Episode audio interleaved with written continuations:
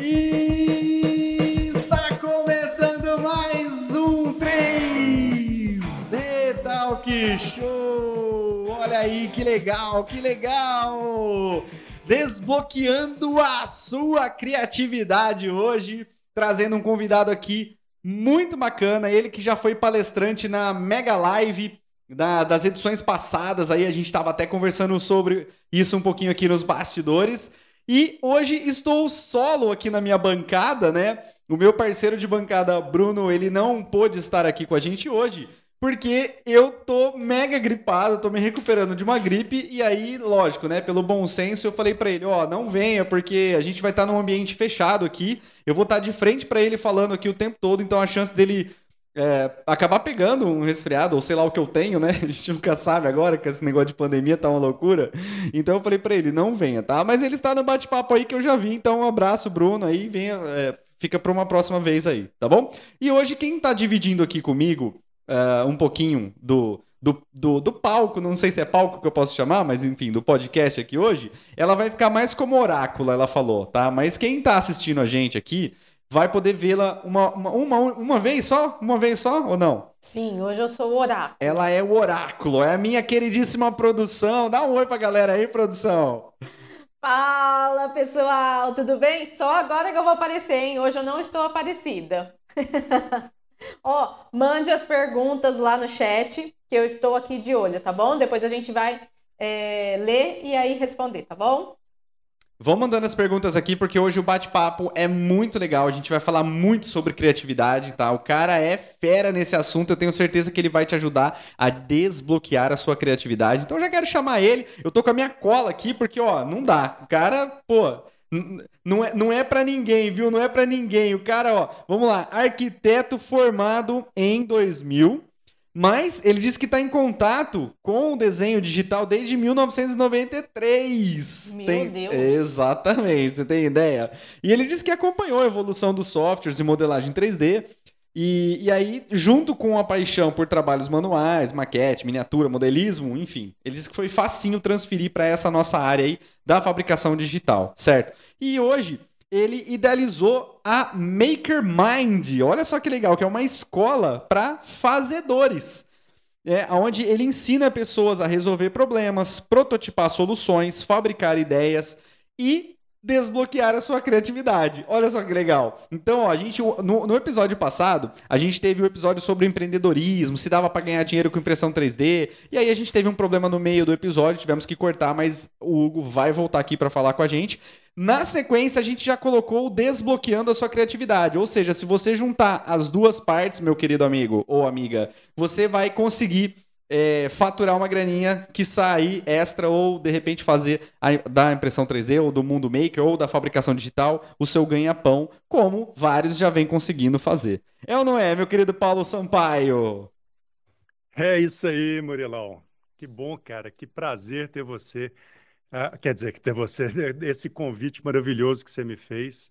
Eu fico muito, muito feliz porque eu te acompanho desde o início desde que eu comecei a ter meus primeiros problemas com impressão 3D, que eu procurei algum canal no YouTube no, pra, de, de impressão 3D para tirar minhas dúvidas, é, é, você era um dos caras que, que, que eu assisti dia e noite. Então é, é um imenso prazer, é, uma, é um barato essa internet que ela proporciona para a gente.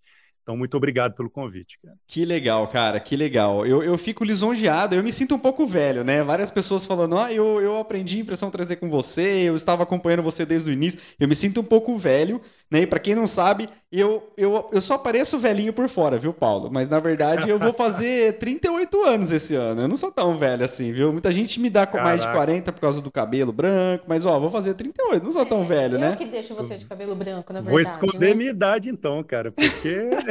Pô, você parece novo, ó. Você tá com o cabelo todo preto ainda. Ah, e pra quem pois não é. sabe, já tive o prazer de encontrar o Paulo pessoalmente. E Cara, ele é muito grande. Ele tem 1,98m de altura. Vocês não estão entendendo. Só imagina eu do lado dele, né? Produção que, produção que tem 1,5m de altura, você imagina que Paulo Sampaio tem quase dois metros de altura. Você imagina um Pois do é. lado do outro. Eu Nós sou precisamos, metade dele. nós precisamos promover esse eu não encontro. tenho 1,5, eu tenho 1,55. Corrige aí o negócio. Olha, tá vendo? Sim, sim, 0,05 faz faz, diferença. Exatamente, faz diferença. A gente aprendeu, a gente É. tá lidando com instrumentos milimétricos aqui, né, Paulo? A gente sabe que faz diferença. Qualquer, Exatamente. qualquer gordurinha faz E diferença, olha, né? e Mede o altura no paquímetro. Paulo. Ele tá falando? Eu não consigo escutar. Pode falar, pode falar. Vendo o currículo do Paulo, ele é o cara. É o cara. Ele que vai ajudar a Acho gente a é desbloquear. Quem sabe ele não me ajuda a desbloquear é, ainda mais criatividade aqui, hein? Estamos nessa expectativa aqui hoje, Paulo. Sem Desbloqueia a pressão. minha criatividade também, viu? Que a minha é difícil de sair, Paulo. Esse é o meu objetivo. Meu objetivo hoje é, é guerra contra os bloqueios criativos e mostrar para todo mundo que criatividade não é dom, criatividade não é coisa de artista. Aliás, eu divido a criatividade em dois é, blocos, vamos dizer assim. A gente tem a criatividade artística, a criatividade das artes, da expressão artística, mas o que eu hoje é, é, estudo e coloco para frente é a criatividade na solução de problemas. É a criatividade voltada para a fabricação digital. Muito bacana. E uma curiosidade, cara, é que, na verdade, você. Eu, eu te pedi aqui um, um mini, uma mini bio, um mini currículo seu aqui pra gente te apresentar, e você não falou sobre isso, mas eu vejo você sempre falando sobre isso. Você não é Ah. piloto de avião? Sou, cara. Tipo, é só. Tantas. É uma informaçãozinha tipo besta que ele ocultou só. O cara é piloto de avião, Não, simplesmente. é Só isso que faltava, né? Exato. Faz de É, tudo. porque assim, a gente, a gente tenta associar é, é, a parte de, de fabricação digital, modelagem em 3D, àquilo que eu, que eu executei, ou que eu me formei, ou que eu performei por muito tempo, porque é, é- foi o que me trouxe, foi o que me levou para tentar é, unir todas essas coisas, todas essas habilidades, né? É, mas, de fato, eu abandonei a arquitetura como profissão em 2004 por um sonho de criança. Então, eu acho que eu costumo brincar que, antes de mais nada, eu sou um sonhador. Eu sou aquela pessoa que abraça tudo que gosta e que faz e que corre atrás. Amo estudar coisas interessantes, né? Porque quando a gente está no colégio, a gente tem uma preguiça danada de estudar e a gente pode entrar nesse assunto um pouco, porque ela ele tem todo a ver, tudo a ver com criatividade.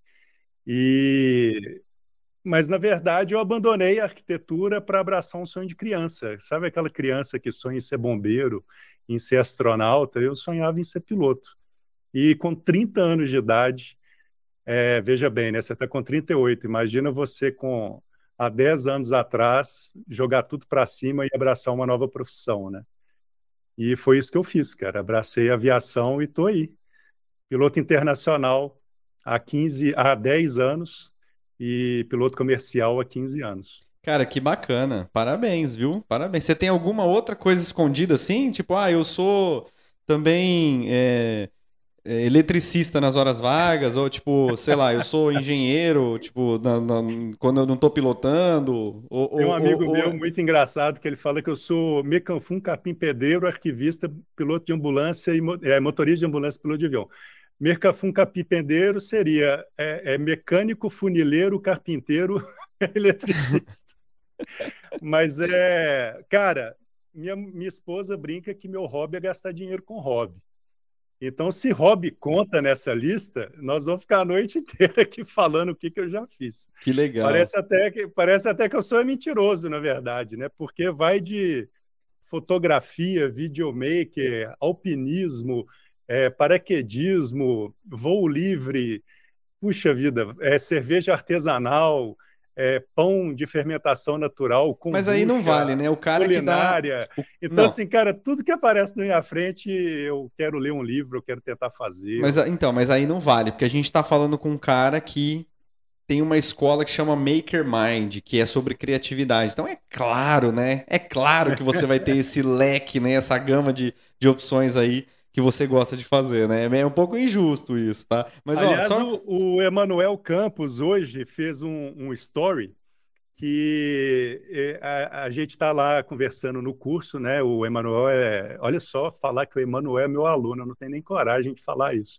mas o Emanuel participa do curso, porque falar que o Emanuel é meu aluno, eu tenho até vergonha, porque ele é uma referência, um mestre para todos nós da, da, da impressão 3D. Né? Com né? certeza. Mas a gente estava falando de um livro que chama Um Toque na Cuca, que é um livro delicioso, talvez um dos primeiros livros que eu tenha lido sobre criatividade, que eu achei ele na biblioteca do Makerspace aqui de BH, e peguei ele para ler e li numa sentada. E a gente estava comentando sobre esse livro e o Emanuel é, é, colocou um stories. Nossa, eu estava com tanta saudade desse livro eu resolvi pegar ele para ler de novo. E ele colocou, um, destacou um textinho é, do livro que o cara quer ver. Deixa eu até procurar aqui para dar contexto na, na história, porque só, vale só é, é, contextualizando, né, que talvez eu duvido que alguém não saiba, mas só se tiver alguém que não saiba, né, Emanuel Campos hoje é o, o, o, o, grande fundador da, da principal revista ou da maior revista de impressão 3D aqui do Brasil, a Impresso 3D, né? Por isso que e, e, ele tem mais de 21 ou 22 anos de experiência em manufatura aditiva e tudo mais. Então assim, por isso que o o Paulão disse que ficou até com vergonha, né? Então, só contextualizando um é. pouco, se ele, não sei se ele está assistindo a gente, Emanuel, um grande abraço para você, tá? Um querido amigo meu também. E pois, se ele um grande abraço. assistindo aí também, é um grande abraço. Com certeza. Mas olha só que legal. É, é, ah, tá, o que pensa um criativo, né? Tá lá num, num toque na cuca. Uma vez perguntei a Carl Ali, o fundador da Ali e Gargano, uma das agências de publicidade mais inovadoras da Madison Avenue, o que faz uma pessoa criativa funcionar? Aí o Ali respondeu: o criativo quer ser um sabe-tudo, quer saber todo tipo de coisa, histórias antigas, matemática do século XIX, técnicas modernas de produção, arranjos florais, preço do porco no mercado futuro, porque nunca se sabe quando as informações vão se juntar para formar uma nova ideia. Pode acontecer dali a seis minutos ou a seis meses, ou seis anos, mas ele tem certeza de que vai acontecer. Perfeito. Aí eu, já... eu, tive que responder, falei, sou eu cuspido escarrado, cara. Ó, e eu já vou te emendar uma pergunta, então, é, que tem relação com isso, que é o seguinte: para você ser criativo, né? Você diz que a, a, o processo de criatividade ou a criatividade em si, ela é um processo que pode ser aprendizado. Tem pessoas que nascem com isso, mas tem pessoas que podem adaptar e desenvolver. Nesse processo que as pessoas não nascem com esse dom, né, que as pessoas vão ter que desenvolver, é necessário você ler e gostar de leitura ou não? Não, não. Eu não acho que seja essencial. É, eu acho que para acumular habilidades, talvez a leitura seja uma excelente ferramenta. Mas para ser criativo, de forma alguma.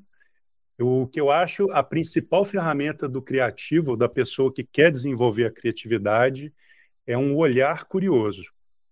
É a, a pessoa desenvolver uma, curio, uma curiosidade quase que obsessiva por tudo ao seu redor, pelo mundo ao seu redor.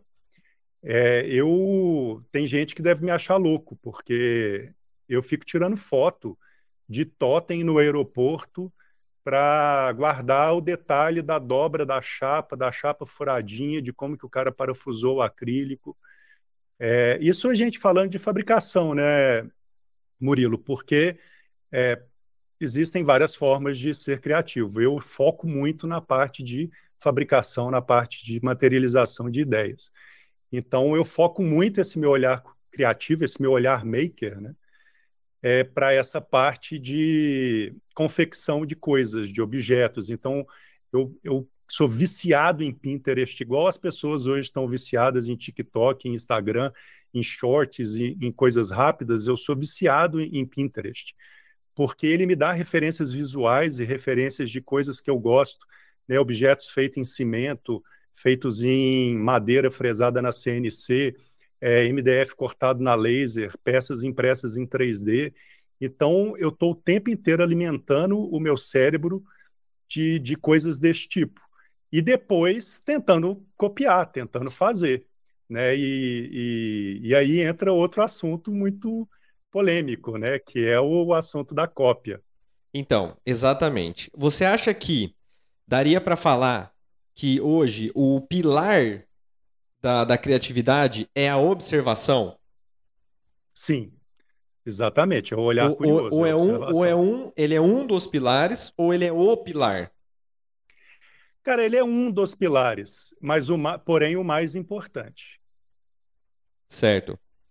É... Tá, e apareceu uma mensagem aqui, eu nem sei o que, que era, mas enfim, já saiu.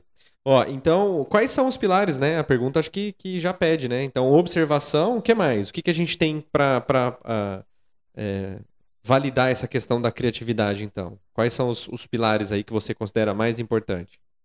Cara, hoje a gente, eu trago no curso Maker Mind é, quatro pilares é, que, na verdade, ele é, são pilares da educação tá? que eu acho que são habilidades do futuro e que eles complementam a, a habilidade de ser criativo, é, que a gente chama até de inteligência criativa. Né?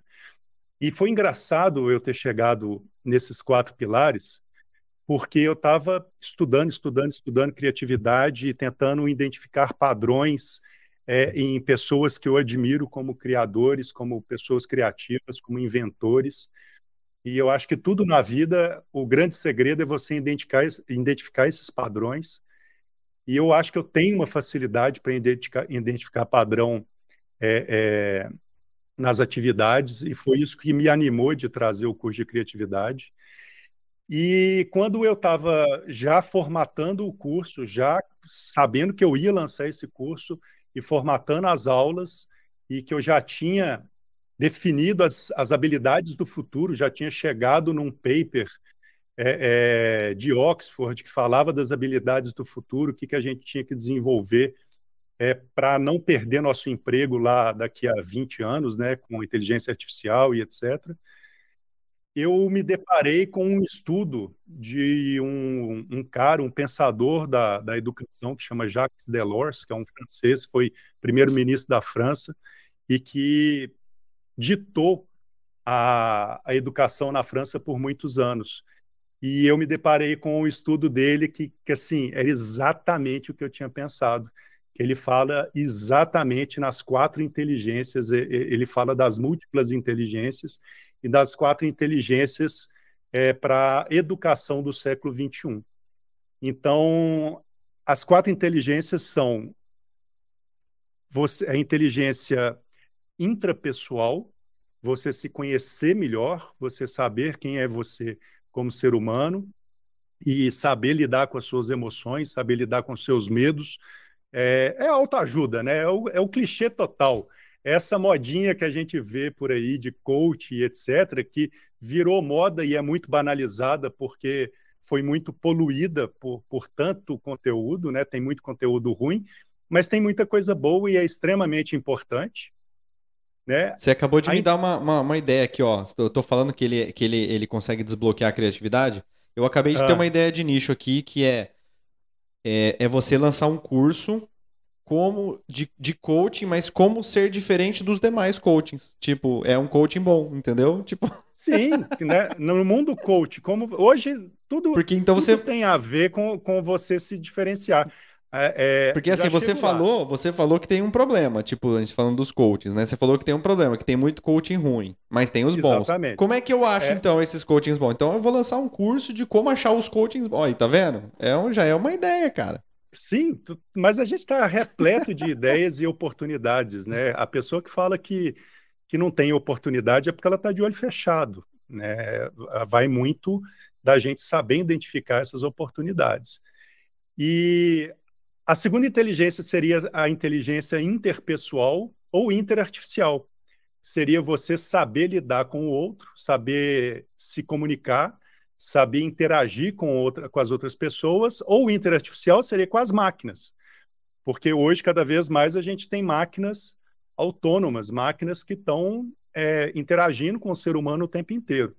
Então, essa inteligência, não ignorar a, a tecnologia, não ignorar o avanço né, da, da humanidade e esse progresso é muito importante para a gente é, aproveitar essas oportunidades que estão surgindo. E a terceira inteligência seria a inteligência criativa, que é mais óbvia, e uma inteligência que eu bato muito na tecla, e recentemente é, eu bati uma bola até com o Hugo, que foi muito legal também, e que ele é defensor dessa ideia, que é a inteligência aprendedora.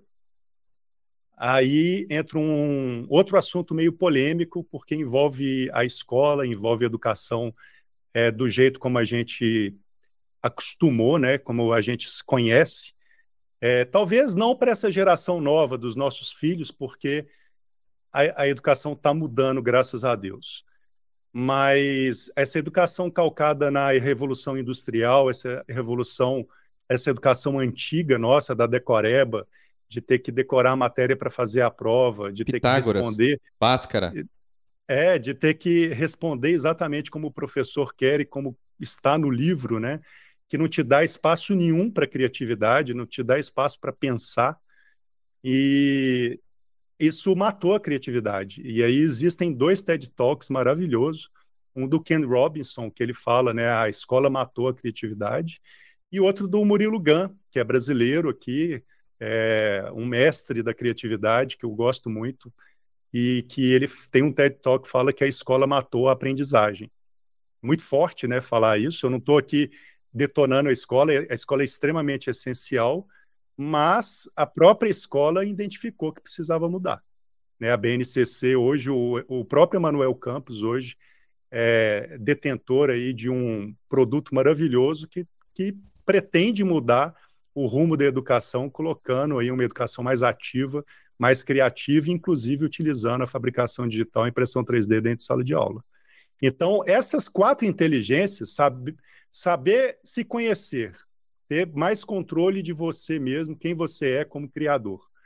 É saber lidar com as emoções e com seus bloqueios. Saber ser empático, né? pensar, ver, enxergar através do olho do outro o que, que o outro precisa e não o que, que você acha que o outro precisa. Saber enxergar o problema do outro para saber resolver esse problema e criar soluções. Isso vale dinheiro. É uma inteligência criativa, que você acredita que criatividade não é um dom e, e aprender a aprender de novo, porque a gente não aprendeu na escola, isso te leva a, ao pote de ouro, vamos dizer assim. Ô Paulo, eu tenho duas questões aqui, é, só que uma, uma foge um pouco do assunto, mas eu queria muito que, que você desse a sua opinião. Nós vamos falar daqui a pouquinho sobre inteligência artificial no processo criativo, tá? Tá. Nós vamos falar daqui a pouquinho. Só para a gente não perder o tema aqui, eu, eu queria saber de você, então. Você bateu bastante na tecla da questão da educação, né? Sim. É, qual que é a sua sugestão, então? Uh, o que, que você mudaria se você tivesse esse poder né, na questão da educação? Como é que você colocaria as coisas? Ou é, você não mudaria nada, mas agregaria só mais alguma coisa, entendeu? Cara, a educação, a primeira barreira da educação é porque ela não pode ser segregada. Ela não, você não pode dar uma educação é, para quem tem recurso financeiro e outra para quem não tem. É, e isso já acontece, né, de forma natural, mas é, ajudar essa segregação seria péssimo. Então, a educação ela tem que trabalhar em massa, ela tem que ser igual para todo mundo. Então, a primeira barreira é essa. Então, só a partir de órgãos normatizadores a gente consegue uma definição que abrange para todo mundo. Mas assim, falando e no mundo isso capitalista. Isso a BNCC fez.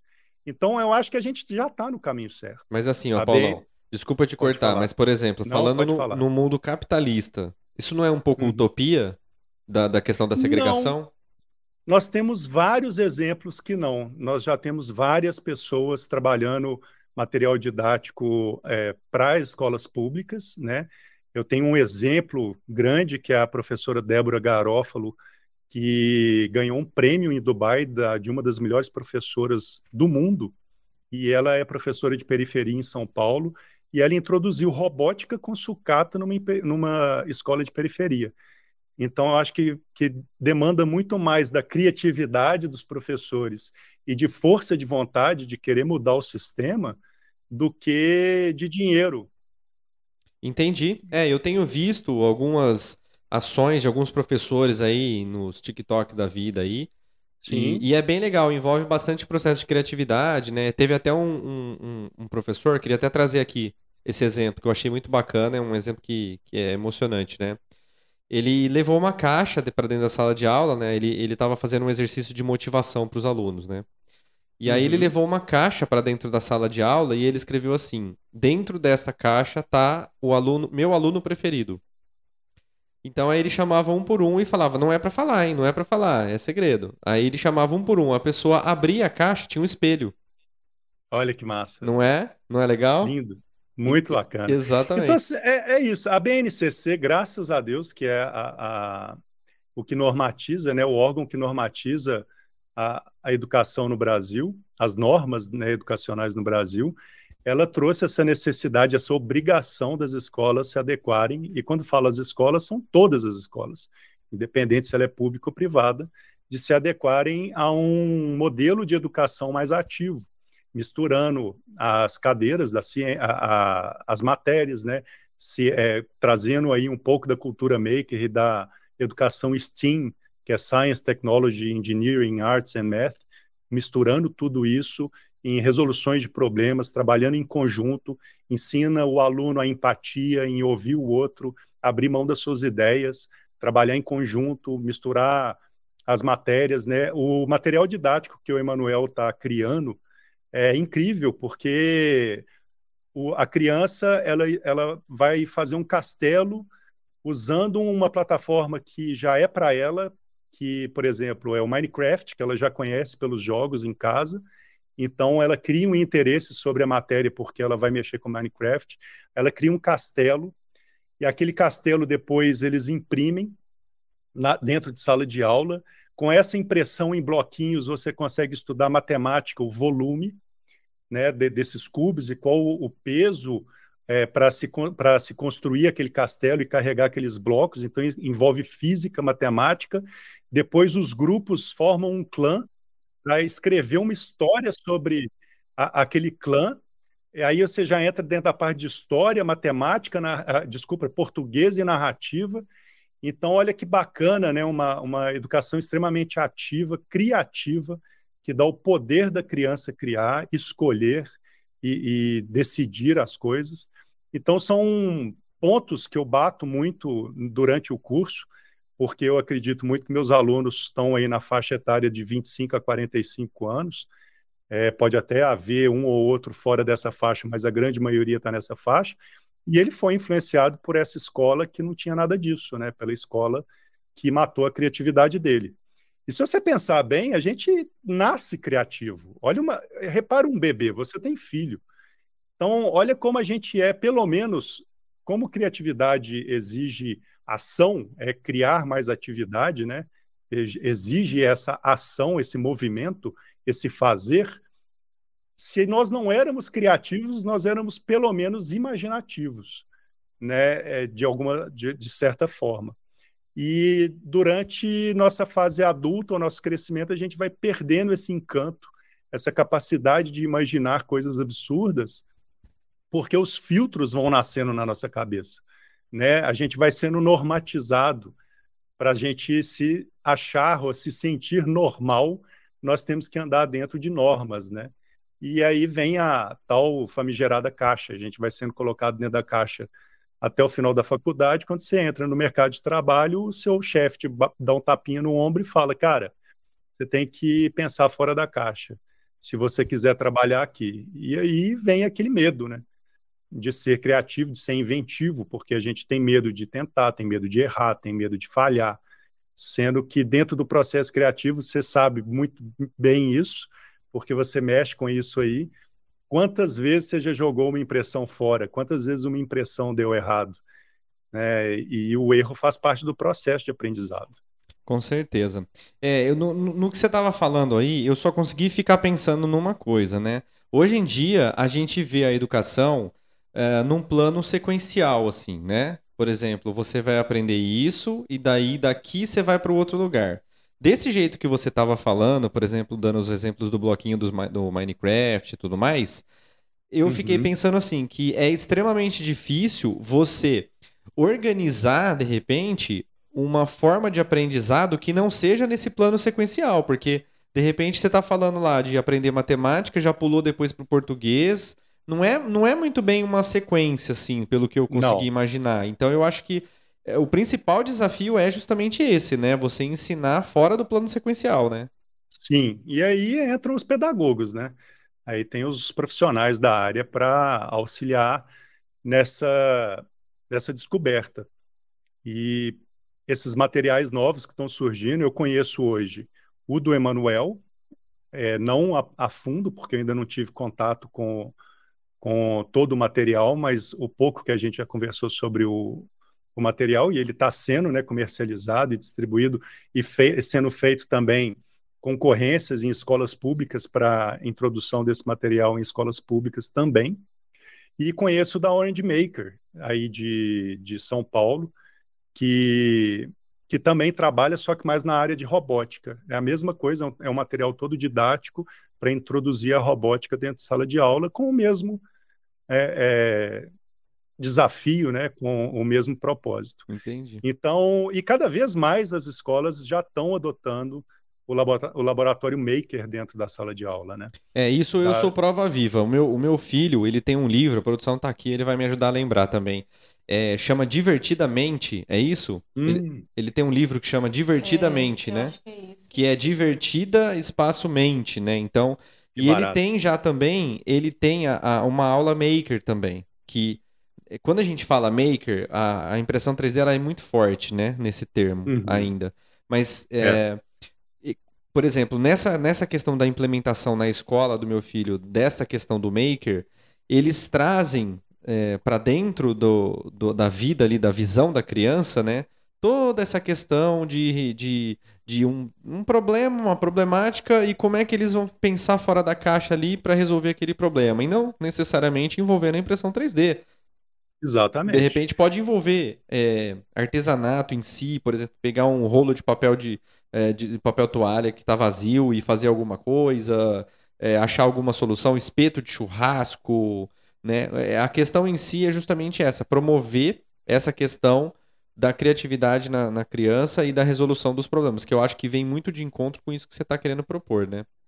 Exato, porque, Murilo, a, a impressora 3D é só uma ferramenta. Né? É, você pode ter aí 50 impressoras 3D dentro de casa e não fazer um, um centavo com ela. Ela é uma ferramenta como um computador, como o celular hoje é uma ferramenta, como um carro é uma ferramenta, como um avião é uma ferramenta. É, ela não é garantia do sucesso. Como você utiliza a ferramenta é outra coisa. Então você tocou no assunto assim, você tocou no calcanhar de Aquiles da nossa conversa, que é Opa. é a resolução do problema. Certo. Então, quem quer ganhar dinheiro é, com uma ferramenta construtiva, uma ferramenta que materializa objetos, ele tem que achar a solução de um problema. Né? Esse objeto que ele vai construir, ou essa ferramenta, vai servir de, de solução de algum problema. E aí eu não penso só na impressão 3D, eu penso em todas as máquinas de fabricação digital. Por, por quê? Né? Porque fabricação digital e não o artesanato, por exemplo, né? Porque a gente também não pode esquecer ou, ou tirar o valor do, dos artesãos que a gente claro. tem. Que inclusive são muitas vezes muito mais artistas do que a gente que trabalha com fabricação digital, às vezes, né? Exatamente, mas é aí que está.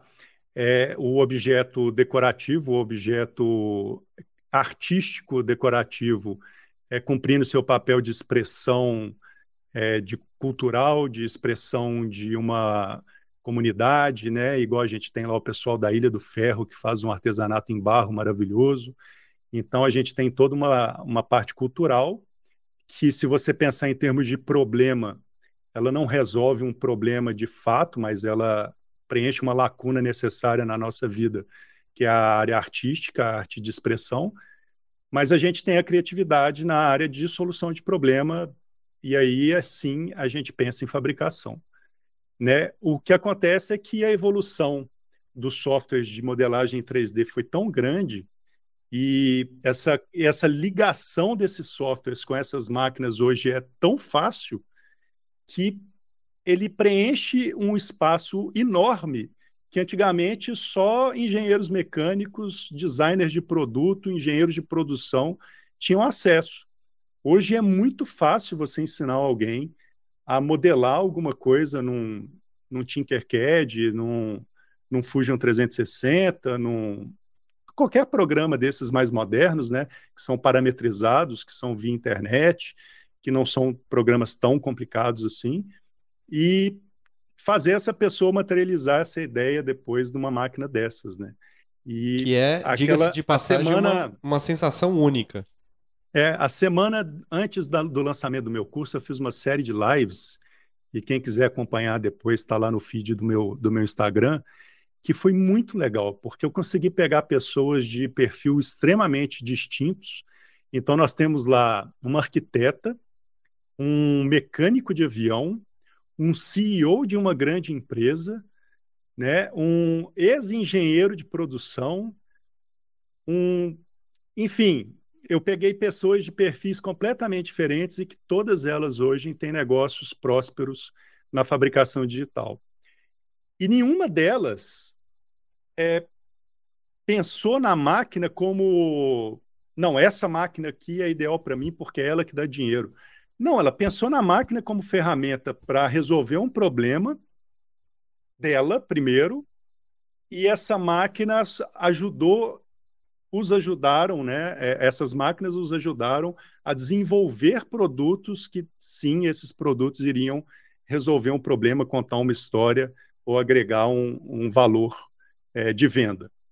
Então, é bem bacana porque é muito distinto. A arquiteta faz esculturas em MDF cortado a laser, que é de babá, assim, ela conta histórias, ela reproduz tatuagem para a pessoa de pendurar na, no, na parede da casa dela. Que susto! Ela... Eu, eu achei que ela usava impressora 3D para fazer tatuagem nas a pessoas. A máquina de corte a laser para fazer que tatuagem. Que susto!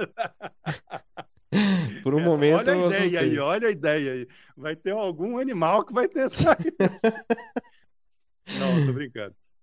Mas é. Gente, não façam ela isso. Ela faz esculturas em, em, máquina de corte a laser sensacionais. Depois a gente teve o Ed, que é mecânico de avião, e faz maquetes né, com impressão 3D. E o cara comprou impressora 3D sem nem saber como é que mexia. E ele faz maquetes de avião personalizadas para donos de aeronaves, para empresas aéreas é, para pilotos né, que querem ali guardar aquele seu avião do coração, ali, aquele avião que, que a gente fez o primeiro voo solo, então ele faz a réplica do avião é, idêntica, com pintura, com prefixo, com, com, com cores, igualzinho, né? Você dá a foto para ele.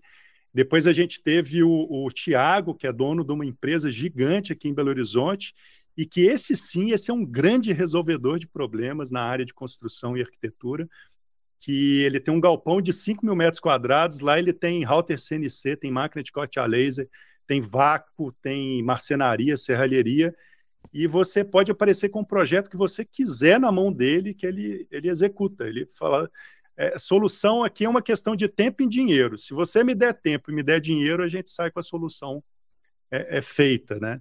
Então, um cara que lida muito com essa coisa da, da solução de problema.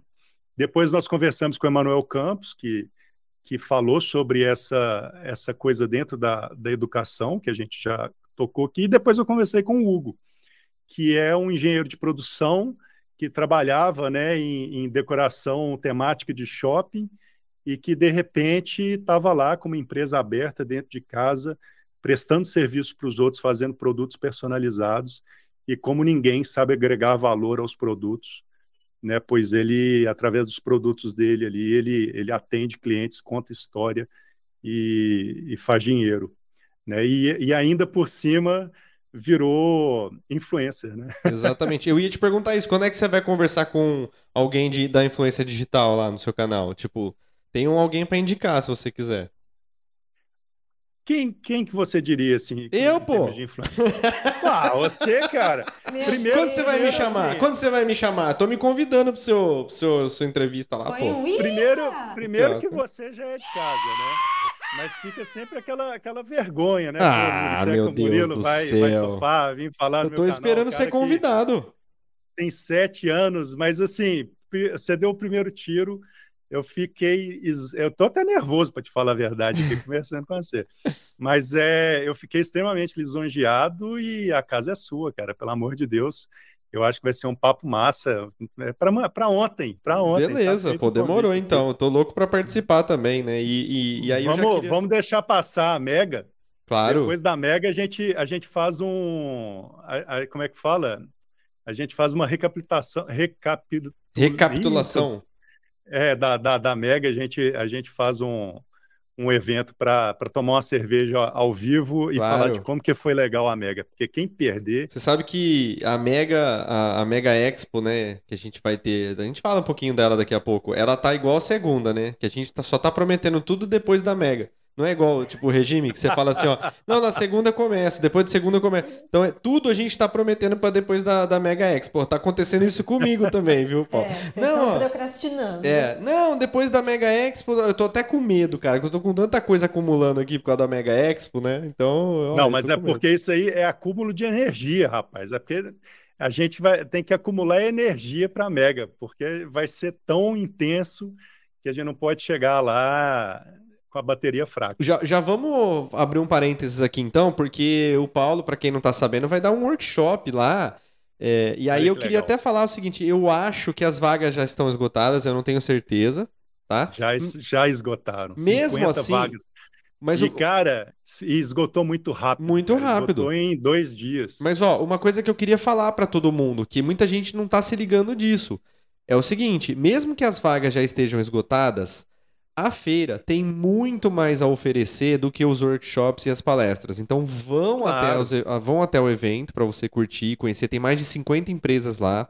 A gente vai estar tá lá também, a gente pode bater um papo. O Paulão vai estar tá lá também, pode bater um papo. Eu Mas, também vou estar tá lá. Eu disse a gente, é isso. Ah, desculpa. Estava incluído. Produção com ciúmes aqui. Mas, Paulo, mais do que isso. A produção tem que estar presente. Mais do que isso, o que as pessoas não estão se ligando é muita gente às vezes coloca o nome e acaba não indo. Então isso acaba gerando uma vaga que lá no evento nós não vamos deixar. Lá no evento nós vamos anunciar no microfone, ó, oh, vai começar a palestra tal, temos cinco vagas. Olha só. Entendeu? Exatamente. E aí, né? Então você pode ainda estar lá no evento, completamente gratuito, né? Você não vai pagar nada para ir no evento, nem para palestra, nem para workshop, nem nada e ainda, de repente, ah, mas eu não vou porque a palestra já está esgotada. Não, de repente alguém não vai. E aí, de repente, Exatamente. lá você pode ter oportunidade. Então, mesmo assim, vão sim na, na, na, na no, no, evento presencial. Vai acontecer no dia 10 de setembro. Semana certo? que vem. Já é a semana que vem, hein? Ó, nós estamos há Exatamente. poucos dias aí. Nós temos muita, muitas é, pessoas estão com essa dúvida, né? Ah, qual hotel que eu fico? Porque o evento vai ser em Sorocaba, São Paulo. Então é pertinho. Uhum. Quem mora em São Paulo é um pulinho. Mas quem é de fora vai ter um pouco de dificuldade pela distância, né? Que nem nós mesmos aqui, a gente está um pouco longe de Sorocaba, uma, cerca de três horas e meia mais ou menos. Nós vamos ter que se hospedar num hotel lá. E uhum. o, o evento tem parceria com um hotel. Muita gente não está sabendo disso. É só você falar que você vai na Expo, eles vão te dar uma tarifa diferenciada lá, um preço mais bacana, porque a gente tem parceria com eles.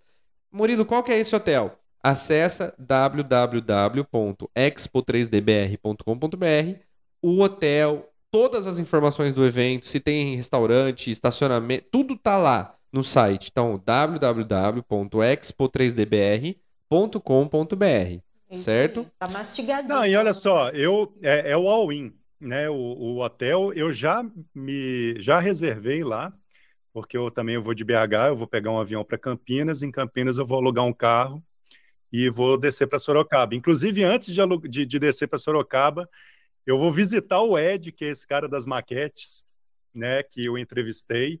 Vou lá no, no hangar do Ed, conhecer o, o, lugar onde ele faz as maquetes, vou gravar, vou gravar stories, legal, vou fazer legal. um conteúdo legal. Aí vou descer lá para Sorocaba, vou ficar lá no All-In. Acredito que vocês devam se hospedar no All-In também. E olha só que legal, a gente poder se encontrar no café da manhã, bater um papo, né, depois do, do evento também, é, conversar. Durante o evento eu vou estar lá, né, mais do que o workshop. O workshop é, é algo de uma hora ali, divertido. Estou programando uma coisa bem bacana que as pessoas vão sair de lá se sentindo criativas de fato. Eu vou fazer um monte de exercício. Mas a gente vai poder conversar durante o, o evento, né? Conhecer todo mundo que a gente conhece virtualmente, só que ali tete a tete, vai ser muito bacana. Eu não vejo a hora, cara, de encontrar o pessoal, porque a gente fica de trás das câmeras ali, né, Paulo? Você, você sabe disso também. A gente fica ali atrás das câmeras e acaba não conhecendo as pessoas, né? E eu gosto muito de conhecer as pessoas, tal. Eu faço amizade Sim. muito fácil. Ah, jura? Nem sabia? O pessoal vai ver que eu, pessoalmente, sou a mesma pessoa que vocês veem nos vídeos, esse cara louco, meio bagunçadão, que adora uma farra, que adora uma piadinha boba, sem graça. Sem graça. é. Então Igual vocês, eu. vão, vocês vão ver que é isso aí, né? Aliás, Inclusive, Paulo já me juntar- conheceu pessoalmente. Se juntar eu, você e o Emanuel para fazer um stand-up, vai ser. Você sabe que eu conto as minhas piadas aqui, a produção não, não, não- não, assim, mas não, não esboça um mínimo assim da, da- de, de projeção labial pro lado, assim, ó. Nada, nada. É claro. Ah, é. Sabe aquelas Mas olha, eu tô tontas? curioso com uma coisa. Você me fez um convite para participar de alguma coisa lá no final do dia, que eu tô super curioso. Dá para dar spoiler, não? Dá pra dar spoiler. Nós vamos É. ter um jogo. Eu não vou, eu não, eu não vou falar qual jogo, mas nós vamos ter um jogo que teremos quatro participantes ilustres, certo? Não, não vamos eu revelar. Me inscrevi, não, Eu não- me inscrevi de olho fechado. não cara. vamos nem revelar ainda os participantes. Paulo já sabe, né, quais são, mas não vamos revelar ainda quais são os participantes. Mas são pessoas ilustres no meio da impressão 3D, fabricação digital, mundo maker. E vai Ué, ser um então Eu não jogo. tô nele, não, é. Eu não sou ilustre, não. rapaz. Você é, cara, que você não sabe ainda, mas você já é, já, cara. Ai, ai. E vai ser um jogo. Esse jogo, ele vai ter duas semifinais, né? E uma final depois. Então, em três momentos durante o evento online apenas, não vai ser presencial. Por isso que eu tô Ah. falando que é, muita gente tá na dúvida, né? Ah, eu não vou no presencial porque eu vou assistir o online. Gente, são dois eventos distintos. São completamente diferentes. O que vai ser mostrado no evento online é diferente do que você vai vivenciar no evento presencial. Então, dê preferência para ir no presencial, porque o online vai ficar gravado. Você pode assistir depois qualquer coisa, tá? Então, dê Exatamente. preferência para ir no presencial. Só E que a outra, gente sabe. ficou um tempão dentro de casa, né? Sim, vamos encontrar sair? todo mundo, né? E a É. gente sabe que Exato. É, é, é difícil, às vezes, para alguma pessoa vir. De repente, a pessoa mora no extremo norte do país ou no extremo sul do Sim. país. É difícil de vir para Sorocaba, de repente. A gente sabe de tudo isso. Então, por isso que a gente está promovendo um evento online que vai ser muito bacana, eu tenho certeza. E a gente Cara, vai ter Murilão, esses jogos, né? Ah, pode falar. Cara, e, e, e outra, a gente tem que, que aquecer né, essa veia maker brasileira. O que, que, que acontece com o brasileiro que demora tanto para para decolar, né, para inflamar as coisas como os americanos fazem, né? Olha como a cultura maker explodiu nos Estados Unidos com uma revista, né? A revista Make lá do Dale Dougherty, né, em 2005, que começou a juntar projetinhos ali para as pessoas fazerem em casa. De repente, feiras makers nos Estados Unidos. Em 2014, a Feira Maker, inclusive, teve apoio da Casa Branca na, no governo Barack Obama, uma coisa gigantesca. Mais de, em 2016, mais de du, 260 feiras makers já, já tinham acontecido pelo mundo inteiro. Então a gente aqui no Brasil a gente tem que estourar essa bolha, cara. Mas Que, você tocou num que o ponto mundo polêmico. maker é só de, de, de, é, é, de geek. Sabe, o 3D Geek Show, ele é a pontinha do iceberg. Nós todos somos geeks, sim, nós todos adoramos engenharia reversa, adoramos fazer o próprio brinquedo, adoramos impressora 3D, mas hoje a realidade é outra. Essa realidade já está dentro das casas das pessoas, resolvendo problemas do, do cotidiano das pessoas. Eu conheço policial militar que tem impressora 3D, piloto de avião que tem impressora 3D, aeromodelista que tem impressora 3D. Então, assim, a gente. E não é só impressora 3D, máquina de corte a laser, router CNC, Arduino, automação, robótica. A gente. Eu sei que essa geração nova dos nossos filhos é, vai estar tá com esse chipzinho já.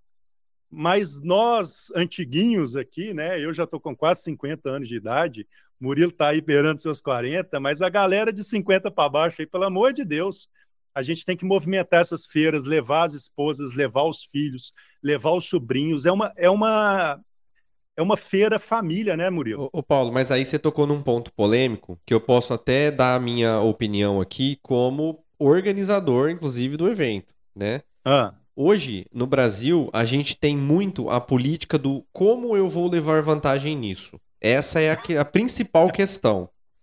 Nos Estados Unidos, eu percebo que a gente tem uma política mais do tipo assim: Como vamos levar vantagem nisso juntos? Cooperação. Tá? E eu vezes nem percebo muito, eu percebo Ah, o muito isso. Ele quer mostrar o que, que ele fez também, né? Olha o que, que eu fiz, olha o que, que eu fiz. Então, E as mas eu- pessoas se interessam, né? Mas eu percebo muito isso com pessoas que é, são americanas, né? E às vezes eu subi um arquivinho no Thingiverse lá, por exemplo, e, e tem, um, tem uma coisa que é um recurso no Thingiverse, para quem não conhece, que é o tip, que é uma gorjeta, né? Uhum.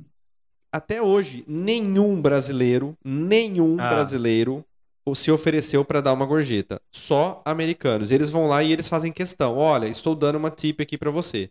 Infelizmente, eu não consigo receber nada porque o PayPal não recebe em.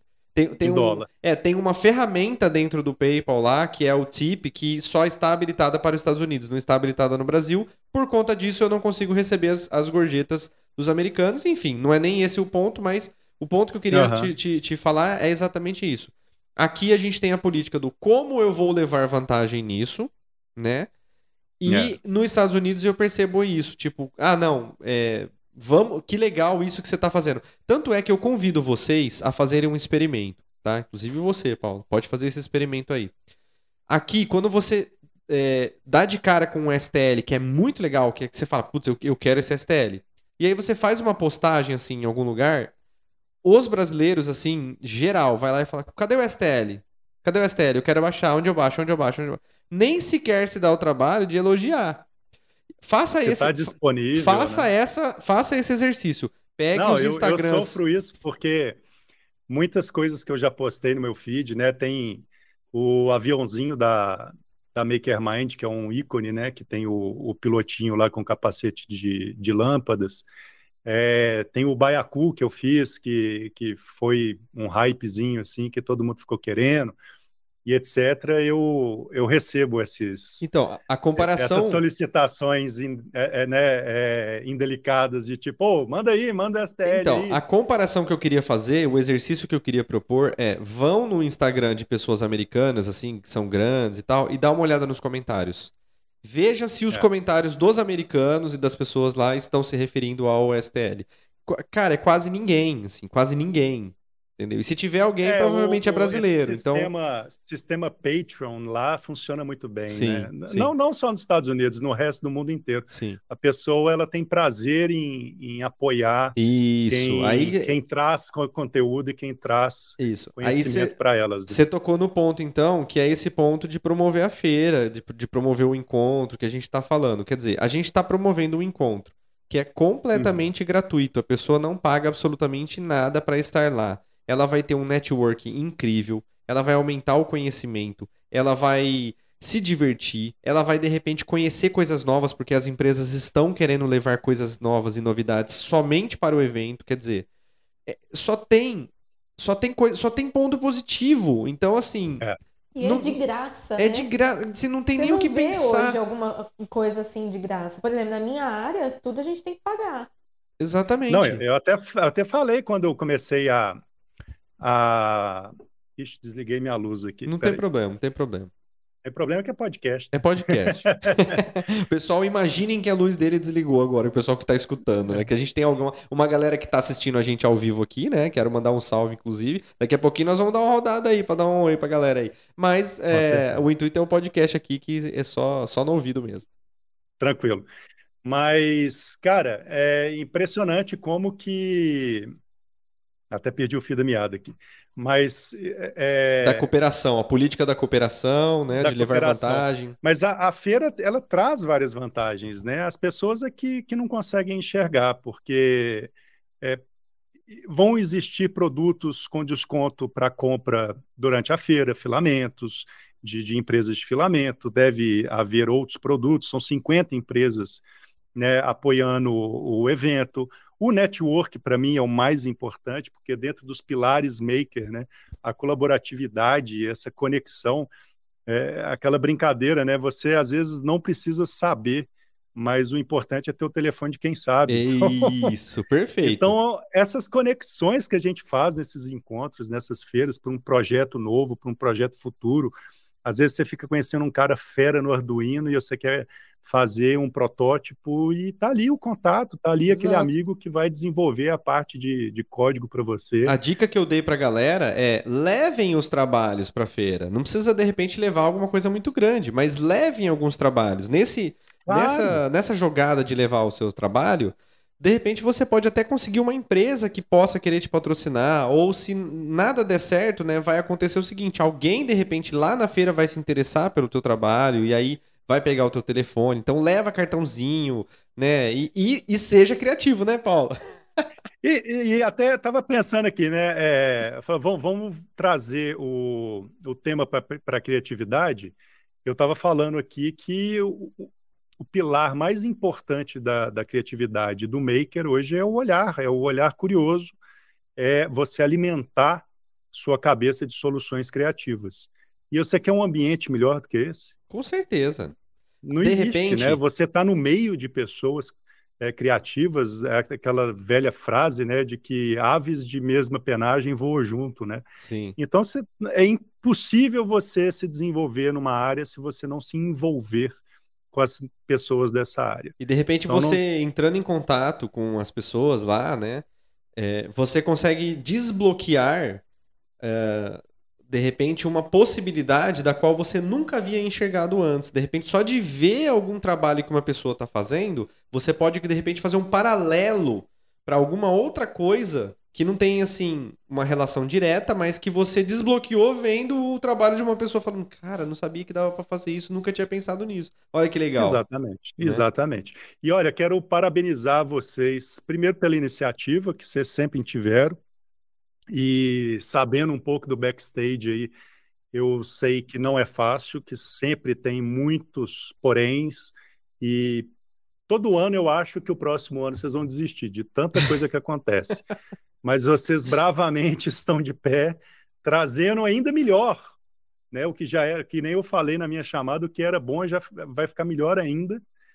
E por quebrar a barreira só da impressão 3D né, da Expo 3D hoje também trazer tudo que é maker, né? sim, né? Todas sim. essas ferramentas que a gente tem dentro de um espaço educacional que é a Facens, com um Fablab gigantesco, é, com máquina de, de corte a laser, com router CNC, com impressoras 3D. Então, cara, parabéns, porque é um sonho. Para mim, ver isso acontecer no Brasil é um sonho. Obrigado, quero agradecer em nome da organização, né, do, do Rubens, do Kleber, quero agradecer. Realmente o que você falou é difícil mesmo. Todo ano a gente bate na tecla, pô, vamos desistir, não vamos mais fazer, porque sempre tem algum rolo, sempre tem alguma. E a gente tentando resolver, né? Durante a, os, os, eventos ainda é pior ainda, porque acontece tudo que você nem imagina, né? E graças a Deus, cara, a gente não, não deixa transparecer nada, né? Eu acho que fica tudo a mil maravilhas e quem assiste acha que é sempre um evento maravilhoso. Então. É Sensacional, é... porque o evento é maravilhoso. Que bom, né? que bom. O evento sempre é maravilhoso. Que bom, fico, e... fico feliz. E as duas vezes que eu participei é, foi com muito orgulho. Ó, a gente estava falando, agora eu quero é, voltar um pouquinho aqui para o processo da criatividade. A gente, tava, a gente bateu muito na questão da educação, da criança, do, de aprender e de mudar e tudo mais.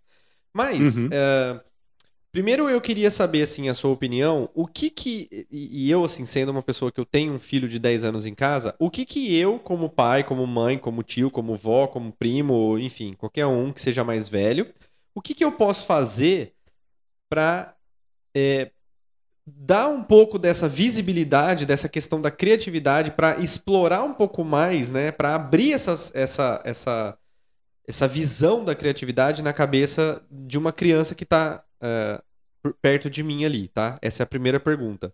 E a tá. segunda tá. pergunta é voltada justamente para os adultos, porque a gente já não tem mais ninguém por perto ali para desbloquear isso na gente. A gente tem que descobrir, nós temos que descobrir como é que a gente faz para desbloquear isso na nossa própria cabeça, tá? Então são essas duas as minhas perguntas para você.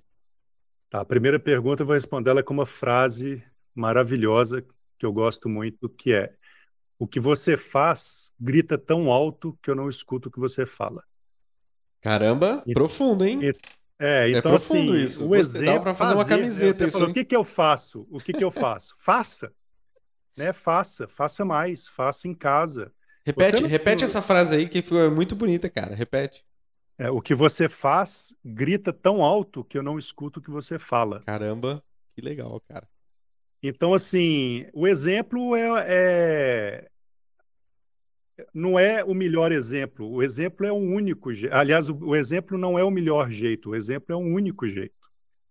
Então, mos- mostrar para a sua criança, né, seja neto, filho, sobrinho, o que for, as possibilidades e o quão encantador e, e o quão importante é essa dinâmica de criar os próprios objetos, de, de não perder a criatividade, a imaginação, né? É não tolir a criança, né? Tem aquelas frases antigas que a gente escutou tanto, né? Menino, larga isso que isso não é brinquedo. Quem disse que não é brinquedo? Na cabeça dele, ele tá o controle remoto pode virar um navio, um submarino. Sim, O foda, o foda é ele jogar o controle remoto dentro da banheira. Né? exato. Dentro das possibilidades, né? Menino não mexe com isso, que isso não é brinquedo de criança, né? Para criança tudo é brinquedo, né? A imaginação dela está voando. Dentro dos, da- da- das possibilidades, não tolir essa imaginação, não tolir essa, esse processo criativo. É, Criança rabiscar parede é horrível, mas reserva uma parede para criança rabiscar. Qual que é o problema dela ter uma parede no quarto dela para ela soltar a criatividade e depois você pintar de branco, cara? Entendeu? Qual, qual, o, qual o grande problema disso, né? E, aliás, ela sabendo que ela tem o lugar para fazer isso, vai evitar com que ela faça na casa inteira por espontaneidade. Boa, é verdade, não tinha pensado nisso. E, e cara, achar tempo para brincar junto, né? Esse, eu acho que esse é um benefício de mão dupla. Porque nós adultos a gente esquece como que é ser criança. eu e acho a gente que- não quer brincar com a criança porque é chato.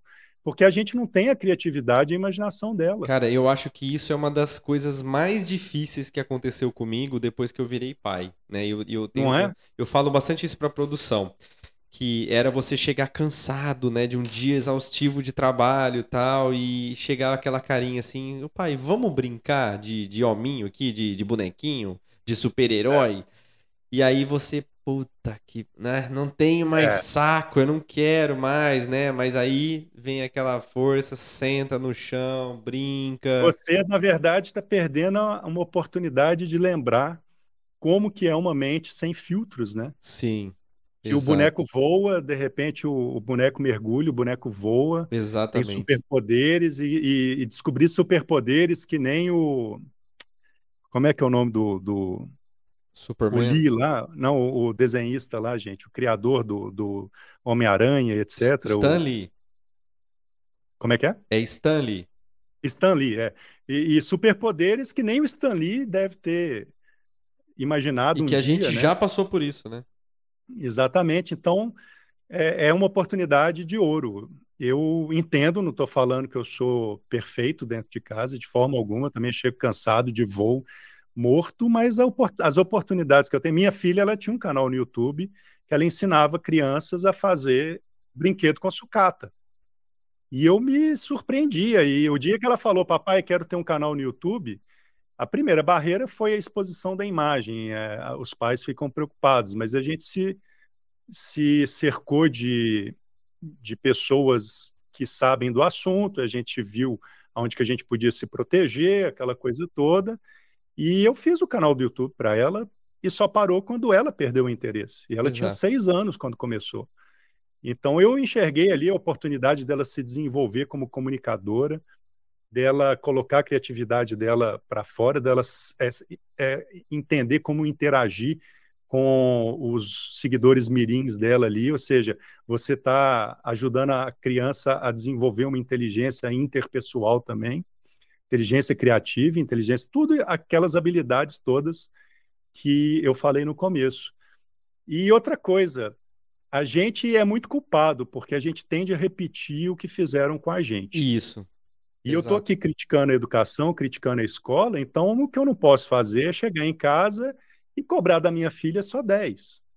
Sendo que hoje eu acho que prova não prova nada. Exatamente. Ela tem a obrigação de passar de ano ou a função de passar de ano e já está mais do que provado, mais do que é, é, a gente tá careca de saber que repetir um ano, dois, três, não muda nada na vida profissional da pessoa. Eu mudei de. Cara, eu estudei, fiz faculdade, pós-graduação, abri escritório, trabalhei como arquiteto. E com 30 anos de idade, eu chutei isso tudo para o espaço e virei piloto. E hoje eu sou um piloto bem sucedido. Então, eu joguei 20 anos de estudo no lixo e, e ainda sou alguém. Então, cara, não é uma prova que a pessoa fez mal ali. O, o importante é você fazer com que a criança não desenvolva o medo de ser criativa, porque é isso que a prova faz. Quando você erra uma questão, você é punido com, com a perda do ponto. Então você, você desenvolve o medo de errar. Então é você ter esse radar ligado e não cobrar isso da criança. Ela foi mal na prova, tenta descobrir qual foi a origem do problema.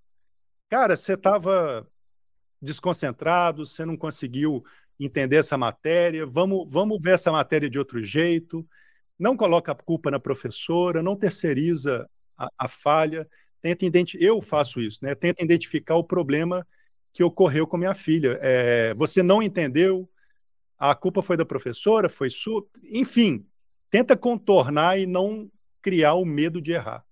Eu acho isso para o ser criativo, é, para o ser que vai trabalhar com fabricação digital, um dos um dos problemas mais sérios. É uma coisa que eu pratico aqui em casa, né? E você pode até me falar se está dentro desse processo da criatividade ou não e tal. É nunca, nunca praticar o, o, bloqueio ou a negação ou a limitação, né? O que eu pratico muito é a questão da orientação.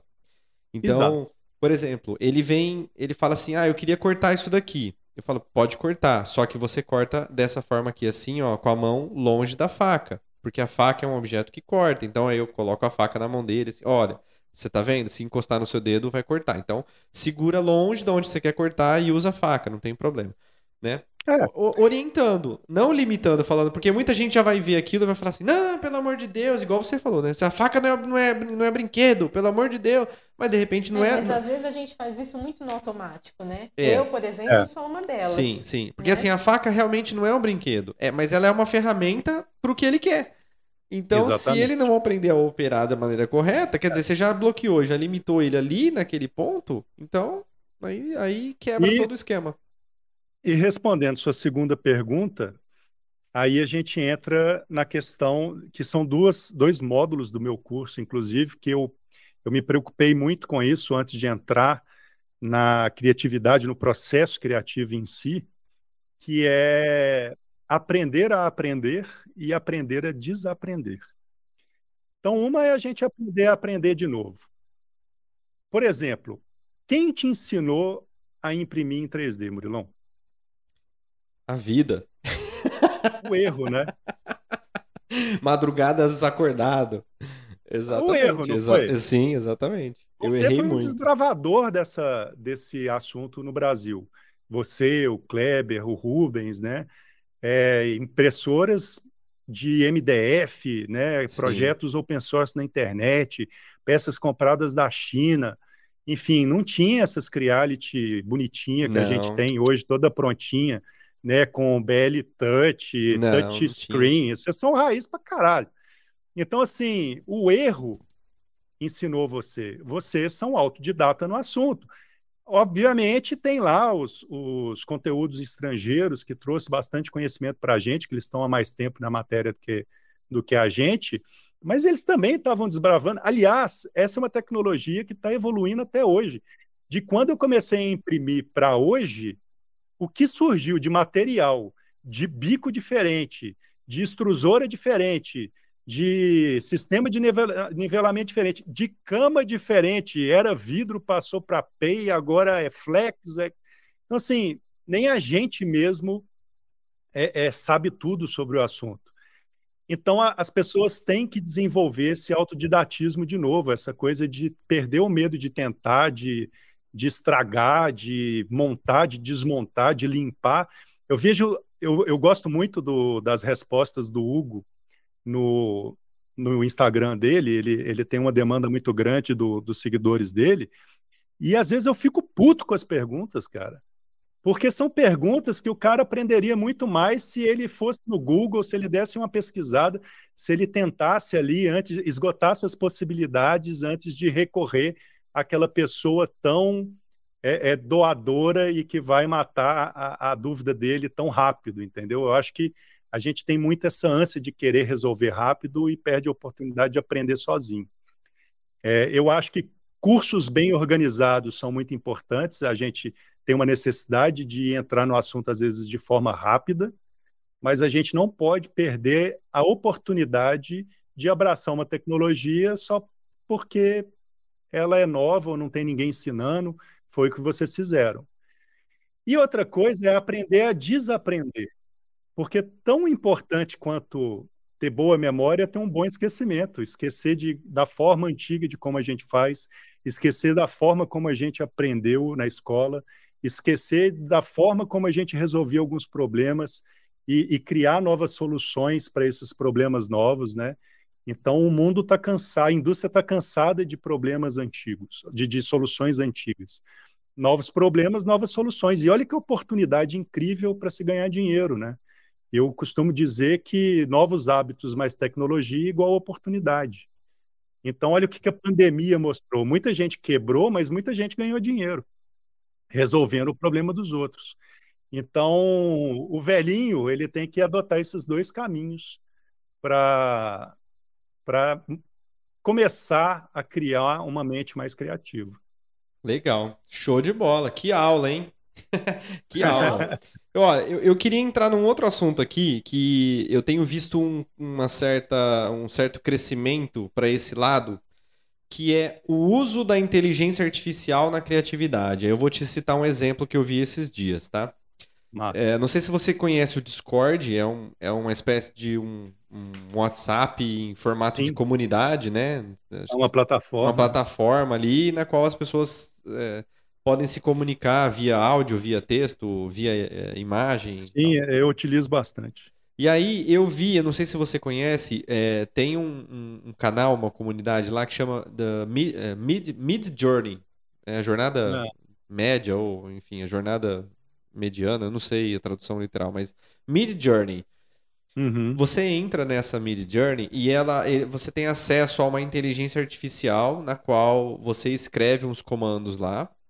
Uhum. E o que você escreve através da inteligência artificial é criada uma imagem. Né? E eu vi uhum. um cara no TikTok esses dias falando o seguinte: eu vou criar um pôster do Senhor dos Anéis, a, a, a, é, o seriado novo que vai lançar agora, Os Anéis do Poder, só usando inteligência artificial e o Photoshop. Uhum. Cara, eu fiquei de boca aberta, Paulo. Porque ele foi lá, ele digitou uma frase, aí apareceu quatro imagens, ele selecionou o que ele queria, aí foi melhorando tal, beleza, chegou no resultado que ele queria, ele pegou aquela imagem, Aí ele foi de novo, escreveu outra coisa, tal, tal, tal, tal, tal, pegou a outra imagem e fez a junção das duas imagens no Photoshop. Cara, ficou melhor que o post dos, dos autores, assim, do, do, do seriado, entendeu? Um negócio feito por inteligência artificial. Então, eu queria que você comentasse um pouco a respeito, né? De para onde a gente está indo com essa questão. Você acha que vai matar a criatividade das pessoas, a inteligência artificial? Cara, da forma como eu vejo, eu acho que não tem época melhor para estar vivo do que agora. E eu acho que vai potencializar a criatividade. É, e eu, eu explico o, porquê. Primeiro que eu, eu, eu gosto muito de uma frase ou de uma palavra do Murilo Gun que ele não chama criatividade de criatividade, ele chama de combinatividade. E eu adoro essa palavra porque ela tira o peso do, da criatividade artística, dessa coisa da inovação, do dom artístico, etc. E, e, de fato, inovar, criar, é saber combinar. O homem ele observa o universo e o mundo ao seu redor desde as cavernas. O homem não acordou um dia com um insight, uma lâmpada brilhou na cabeça dele e falou assim: vou criar a roda. Não, ele observando a natureza, vendo um coco caindo da árvore, uma manga caindo da árvore, rolando, ele viu que o objeto roliço se deslocava com mais facilidade do que um que é uma pedra. Então, a gente criou a partir de observação a vida inteira. Então, a gente combina coisas. Por mais inusitada que seja uma criação, e olha que eu já estudei isso a fundo, por mais inusitado que seja uma criação, ela sempre tem um cunho observativo, um cunho combinativo nela. E o que a inteligência artificial faz com uma facilidade ou com uma velocidade incrível é combinar isso, porque ela trabalha com banco de dados. Ela tem referências do que o homem criou durante a vida inteira de imagens, ou existe a inteligência artificial hoje criando músicas de orquestra sinfônica, rock and roll, é, não são só imagens, né? Então, assim, você tem a, a, outro dia eu vi que uma inteligência artificial e tocada por um celular ainda por cima, isso que me irrita mais.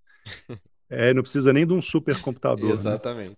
Ela compôs o segundo movimento de Schubert, que é uma peça incompleta. Schubert morreu antes de terminar essa, essa orquestra, essa sinfonia, e a inteligência artificial com alimentada pelos, pelas músicas de Schubert, pelos instrumentos das orquestras, etc., ela compôs o último movimento, obviamente com a interferência de um músico. E aí é que entra o ponto onde eu quero chegar. Sempre vai ter que ter a interferência de um ser humano. Será, Paulo? Porque a inteligência artificial, primeiro que o banco de dados dela só funciona é, alimentado por aquilo que a gente já fez.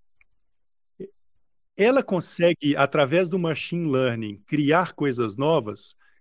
Consegue, mas na verdade ela está combinando coisas já existentes e transformando em algo novo. Isso é o que a gente faz buscando inovação.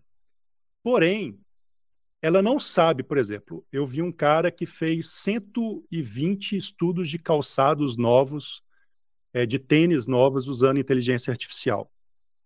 Cara, ele levaria talvez três, quatro, cinco meses para fazer esses estudos, ou até mesmo nem conseguiria chegar aos 120, é, no, ao número 120, se ele estivesse fazendo isso na mão sozinho. E com a inteligência artificial, ele fez em um dia, dois. Bastava ele criar lá, eu quero um Nike Air Jordan inspirado na Torre Eiffel e, sei lá, num pintor qualquer em Dali, Salvador Dali. A inteligência artificial ia lá e criava um tênis de basquete inspirado na Torre Eiffel e no Salvador Dali, com padronagens extremamente únicas e etc. Só que a inteligência artificial não sabe o que, que é performance de um atleta, não sabe o que, que é apertar um calo, não sabe o que, que é outros parâmetros que envolve o, a, o contar uma história através daquele produto, outros parâmetros emocionais. O que diferencia o homem da inteligência artificial é a emoção. Quando a inteligência artificial fez o segundo movimento da Sinfonia de Schubert, ele repetiu lá vários movimentos, várias nuances da composição de Schubert, algumas coisas parecem até muito mais com Beethoven do que Schubert, dá aquela dramaticidade, etc., mas você vê que é repetitivo. Não dá a mesma emoção do que a surpresa que um homem consegue construir, sabe? Então, mas aí eu vou te fazer uma. uma eu vou te falar uma, uma coisa que é um, uma cena de um filme que eu vi, que eu amo esse filme, que é o Eu Robô com Will Smith. Você uhum, já deve adoro. ter assistido esse filme. Uhum. E no filme, o Will Smith está questionando o robô justamente esse ponto que você está tocando agora. E aí ele fala assim: ó, você é uma máquina, você nunca vai ser considerado um ser humano. E o robô fala: por quê? Ele fala assim: você consegue compor uma música? Você consegue pintar um quadro? E aí o robô para por um instante, olha para ele e fala: você consegue?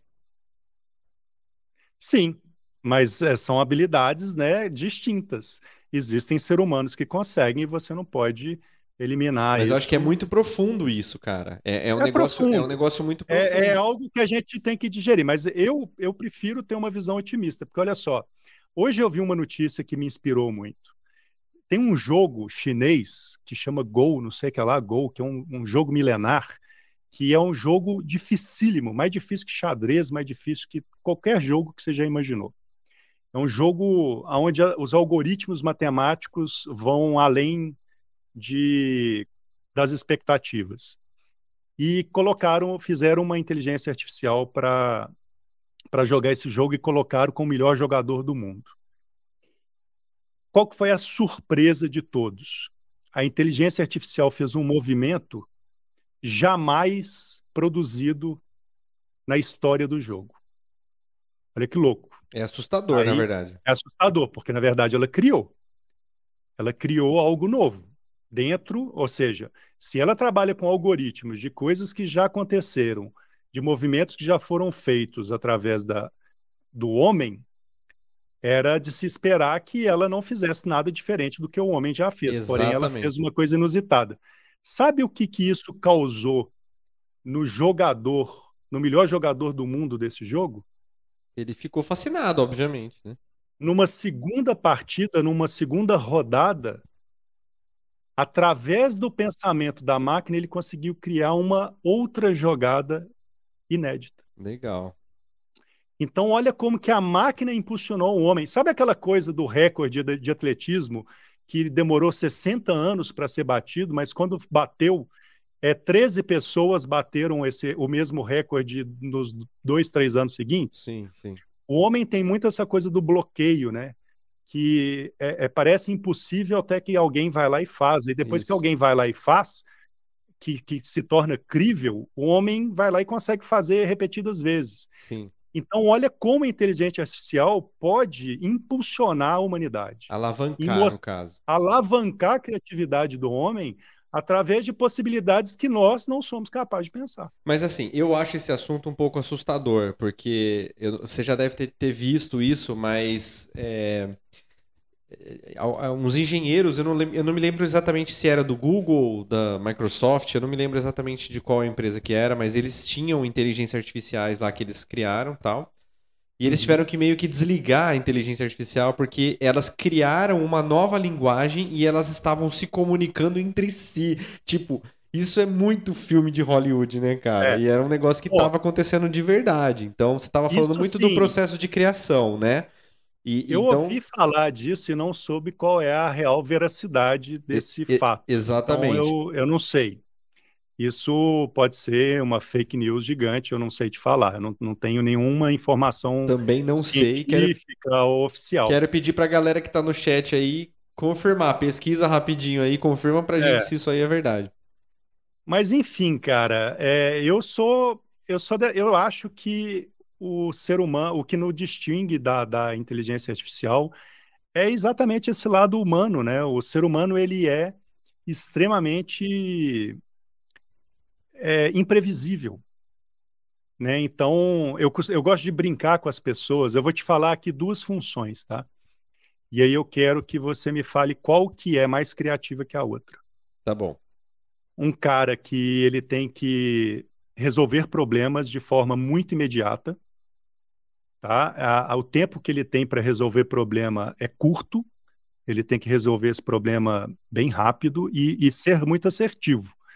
Ele tem que estudar muito para que essa assertividade seja nata nele. Quando o problema aparece, ele saiba solucionar mediante as várias oportunidades que ele tem ali frente dele é um cara que talvez estude mais aí do que um médico. Um cara que vai estudar o resto da vida dentro da profissão dele, porque as coisas mudam o tempo inteiro. O outro, nem tanto, ele tem muito bem definido ali o que, que ele tem que fazer. Ah, só que ele mexe com gente o tempo inteiro. O contato com o ser humano dele é muito grande apesar de que o que ele tem que fazer ali está muito bem escrito, e a não ser que saia ali de alguma rotina, de alguma coisa padrão, ele ele tem que achar outras soluções, mas ele não é de, de ter que ficar resolvendo problemas igual a outra função. Qual dos dois você acha que é mais criativo, ou que demanda de mais criatividade para exercer Pelo, pelo rumo da nossa conversa, eu vou chutar o, o segundo, né? Porque justamente pela imprevisibilidade que ele tem que lidar todo instante, É. eu acho que ele tem que achar soluções mais criativas. Exatamente, essa é sacanagem, porque a gente já fez um aquecimento de mais de uma hora aqui. Sim, Então, sim. Se não, obviamente, a tendência. Perdeu o contexto. É, a tendência é, seria chutar a pessoa que estuda. A tendência, as pessoas responderem que é o número um. Sim. E na minha cabeça aqui, brincando, eu estava falando do piloto de avião e do comissário de bordo. Né? Então, a nossa função de piloto lá na frente, ela é muito pouco criativa. A gente, apesar de que a gente tem lá 6 mil páginas de manuais para estudar, é tudo muito. O algoritmo está muito pronto. Né? Se eu tenho um fogo no motor, eu tenho certinho ali a sequência do que, que eu tenho que fazer, como que eu tenho que atacar, como que eu apago aquele fogo, e se der errado, o que, que eu tenho que fazer. É tudo Deus uma sequência livre. de ações. Né? Então, a gente tem um algoritmo muito bem feito. E o comissário de bordo, apesar dele ali no dia a dia estar tá servindo cafezinho e, e snack, a função primária dele a bordo é de agente de segurança. Então ele tem que lidar com comportamentos que saem do controle. São pessoas alcoolizadas, pessoas com surtos de, de crise, de pânico, pessoas querendo fumar dentro do banheiro num voo de 12 horas, é um ambiente extremamente hostil, frio, apertado, então pessoas mal-humoradas, é, pessoas intransigentes, então um comportamento humano extremamente acumulativo e imprevisível. Então, o que eles têm que ter de criatividade para contornar todas essas situações, cara, é impressionante. É a famosa então, rebolar nos 30. É, se virar nos 30 mesmo, e a, e a experiência conta muito. Quanto mais você pratica, quanto mais você executa, mais experiente você fica e mais ágil você fica, né? Ó, já deu certo com uma pessoa, você aprende por exemplo, você aprende fazendo. Não tem manual que explica o que, que o ser humano tem que fazer. Agora, imagina uma inteligência artificial lá na cabine, é, decolando e pousando um avião. Cara, ok. Aliás, o Google Estou, com um cara que tem um podcast que fala sobre profissões do futuro, que eu gosto muito, é, ele fala: se você quer descobrir se a inteligência artificial vai substituir sua profissão, escreve o que, que você tem que fazer para sair de férias e você vai descobrir. E eu, como piloto, eu consigo escrever tudo que eu tenho que fazer. É um algoritmo. Tem, são 6 mil páginas? São. Mas isso para um computador não é nada. Né? Ainda mais agora, com computador quântico, essas coisas. Agora, coloca uma inteligência artificial lá atrás. Vai matar é, todo lidando, mundo lidando com o ser humano. Vai dar bug. Vai cara, matar todo mundo. Vai. Ela vai eliminar o. se, se tiver algum sistema de defesa aonde eliminar o, o, problema seja um dos algoritmos, ela vai matar todo mundo. Vai matar todo mundo. Né? Então, olha como nós somos complexos. Né? E, e essa complexidade que traz a genialidade do só o ser humano pode resolver o problema do ser humano. O que a inteligência artificial faz para mim é substituir algumas funções de repetitivas, entendeu? Por mais que pareça ser criativo. Né? Na sua opinião, então, a, a preguiça, vamos dizer assim, ela pode ser chamada de amiga da tecnologia e da criatividade nesse caso? Porque tem um ditado que fala que o preguiçoso sempre vai achar a melhor forma de fazer, né? É, um, é, uma questão, é uma questão de criatividade, eu acredito, né? Que, Excepcional, exatamente. É, e é aquela coisa do brasileiro, né? O brasileiro tem aqueles memes, né? Hoje a NASA vem, né? Hoje, hoje... Então, assim, a gente vê como o brasileiro é criativo para tudo, né? Para eu, tenho, eu tenho dar um... o jeitinho brasileiro, para resolver alguma coisa. Eu tenho, inclusive, um, um, um exemplo para te falar disso, meu, meu, particular. Eu uhum. estava na faculdade e a gente estava no laboratório de física e a gente tinha que calcular um desvio padrão de uma equação lá. Então tinha um monte de equação e tinha o desvio padrão, né? Para quem não está familiarizado com isso, o desvio padrão é o tanto que pode variar um resultado, né? Para cima ou para baixo, né? Porque uhum. não necessariamente você encontra um resultado preciso. Então, é, você precisa achar uma quantidade para cima e para baixo que é chamada de desvio padrão. Uhum. E, cara, eu vou ser sincero, eu, nossa, eu achava um saco fazer aquilo, cara. Eu achava um saco fazer aquilo. E aí é. eu fiquei uma noite inteira pensando e falando assim, cara, e por que, que eu tenho que fazer isso, sendo que é, a gente tem computador, naquela época não se tinha celular ainda igual a gente tem hoje, assim, né? Touchscreen, smart e tal. Era aqueles celulares mais Nokia tijolão, assim, então não dava para azul ainda, né? É, não dava para contar tanto com celular, né? A gente tá falando aí o quê? 2004, 2003, nem sei mais ou menos quanto que era. Uhum. E eu passei uma noite inteira, cara, programando na linguagem C Nossa. um, um programa que você jogava a equação, ele te dava o desvio, cara. Olha só. E aí, isso chegou na minha professora.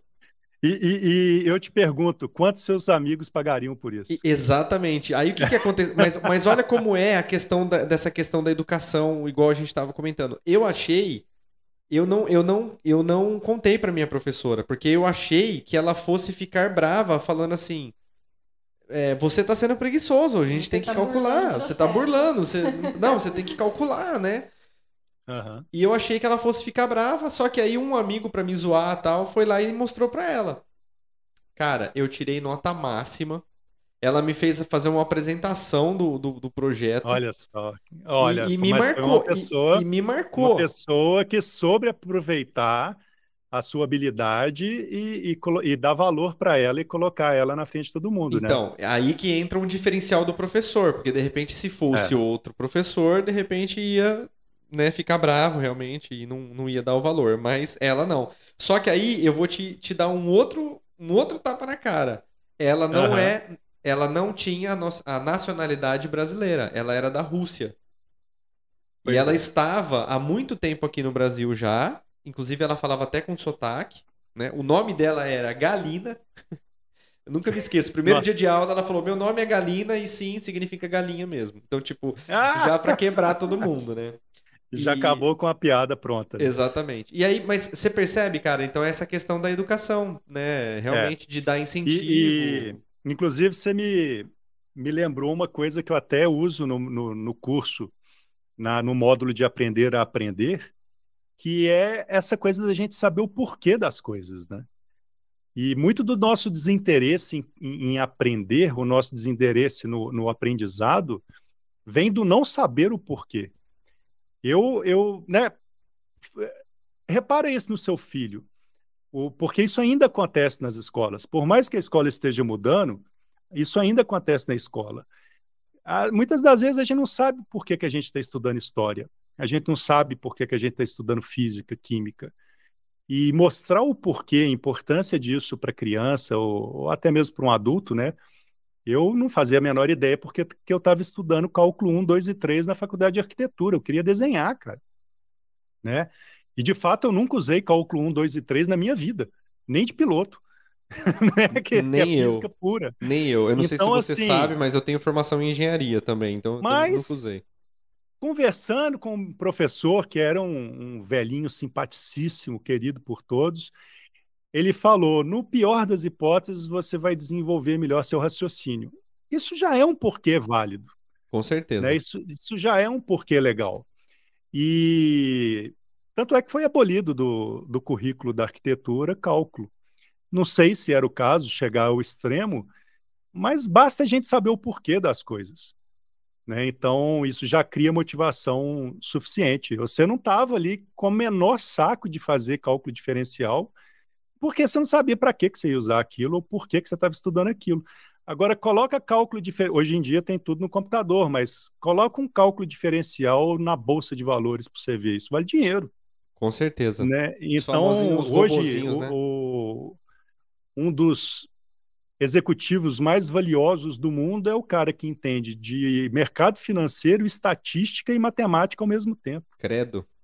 Exatamente, só que esse cara vale ouro, né? Credo. Esse cara, esse cara ganha muita grana e faz muita gente ganhar grana, por isso que ele ganha muita grana. Então, saber o porquê das coisas é imprescindível, inclusive para a gente resgatar essa paixão em, em estudar para o resto da vida, né? Long, é, lifelong learning, né? A gente Sim. acha que a gente tem uma expressão muito errada que eu abomino, que é vou terminar os estudos. Sim, Cara, quem diz que estudo termina, cara? exatamente. né? Você vai ter que estudar para o resto da vida se você quiser se manter atualizado, ativo. Olha só, você hoje é um cara que tem como profissão o entretenimento, você tem como profissão uma profissão super nova, que é criar conteúdo na internet, na internet, alimentar as pessoas com conteúdo inteligente e, e criativo e, e- e entretenedor ao mesmo tempo que desbloqueia nas pessoas a capacidade de lidar com tecnologia, com máquinas e etc. E me fala, você parou de estudar? Jamais, ó. Tô aqui aprendendo a ser jornalista, pô. pois Não é? não, e eu digo mais: você não tem que estudar marketing digital. Com certeza. Você não tem que estudar algoritmo, você não tem que estudar impressão 3D. Com certeza, tudo, é, né? Dinâmica dos fluidos. Eu falo que eu, eu resolvi 90% dos meus problemas com impressão 3D, lembrando um pouquinho de dinâmicas dos fluidos, cara. Pois é. Entendeu? Na hora que o cara começa naquela bateção de cabeça, né? Eu aumento a parede, aumento o fluxo, diminuo é, o step e o não sei o que lá, aumenta a temperatura, aumenta a velocidade. Cara, pega uma bisnaga de ketchup e começa a desenhar com ela que você vai entender quando você vai mais rápido, falta material, você tem que apertar mais forte. Se você quer mais grosso, você tem que aproximar o bico. Se você quer mais fino, você tem que afastar o bico. Então é, muito, é, é tão simples, né? Tão óbvio que é difícil de, É. de lembrar. Exatamente. Paulo, eu queria pedir licença para ver se temos alguma pergunta aqui, pro pessoal participar também. Alguém fez Opa! alguma pergunta aí? Nem, nem, mas- nem anteriormente, produção? E Murilão, pessoal eu tá- falo pra caralho. Se deixar, eu fico aqui igual uma matraca. Fica tranquilo, a gente tá em casa aqui. O pessoal tá quietinho no chat? A gente não tem perguntas, então?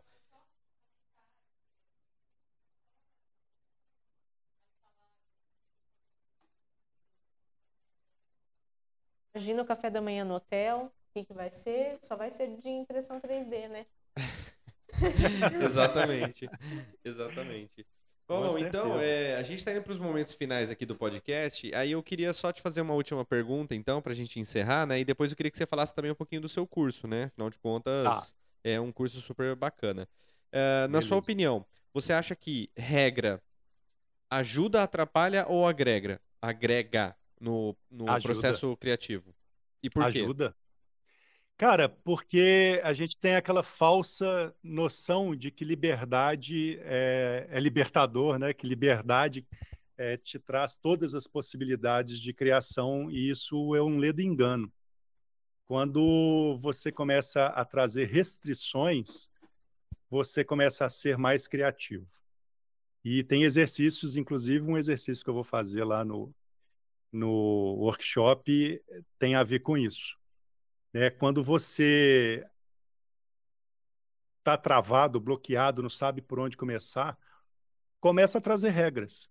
Né? Ah, não, não pode passar de tanto de orçamento, ou não pode, ou tem que usar o Wi-Fi. Né? A gente teria que estar dentro de um contexto criativo, mas quando você começa a, a introduzir limitações, introduzir regras no processo criativo, você fica mais criativo.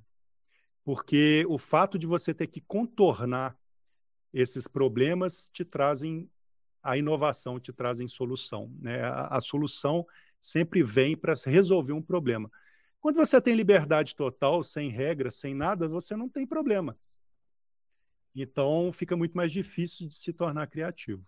Entendi. Olha, que coisa interessante. Eu sempre imaginei que regra mais atrapalhasse do que ajudasse. Eu não tinha essa, essa visão, né, que você trouxe pra gente aqui, bem bacana. Não, a, a, e inclusive existem exercícios, né? Quando você começa a perder a criatividade, começa a vir os bloqueios, você impõe mais uma regra para que você tenha uma nova visão, uma visão de um novo espectro do problema. Entendi. E se, né? O e se ele é muito libertador, né? Legal. É, Então, assim, é, cria para mim um elemento voador, mas sem asa.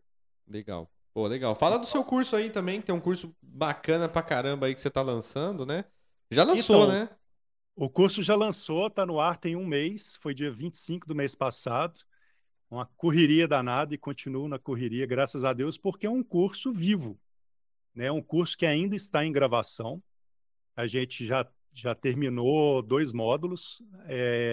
Estamos no módulo Criatividade, que é o que todo mundo sempre espera. Né? E ele, se- na verdade, são vários cursos em um só, Murilão. Porque, a princípio, eu pensei em fazer só o curso de criatividade. Mas eu. E, e esse curso de criatividade ele nasceu de uma pesquisa de mercado que eu fiz, que é aquela coisa da empatia do, do processo criativo, né? De você escutar o outro para criar um produto. Eu fiz um, um estudo grande, eu entrevistei 55 pessoas da internet que me seguiam no Instagram, e individualmente, tete a tete no Zoom, para poder conversar sobre fabricação digital. Bacana. E eu, e eu enxerguei um padrão. Um padrão onde as pessoas tinham máquinas, sabiam modelar, mas não sabiam o que fazer. E aí eu vi esse, esse buraco da criatividade, né, do bloqueio criativo. E eu, e eu pensei, caramba, eu sou um cara, eu me considero um cara criativo, eu vejo oportunidade em tudo. É, também aprendi a imprimir aqui a forceps, né? Errando, virando noite, queimando o bico, imprimindo espaguete, enfim. Será que eu tenho capacidade de passar esse tipo de conhecimento? Aí eu comecei a estudar e conversar com especialistas no assunto, fiz três cursos, fiz o curso do Murilo Gun, fiz o curso desse Google Stokov, li alguns livros. Eu sou um cara muito estudioso, eu gosto muito de absorver conhecimento.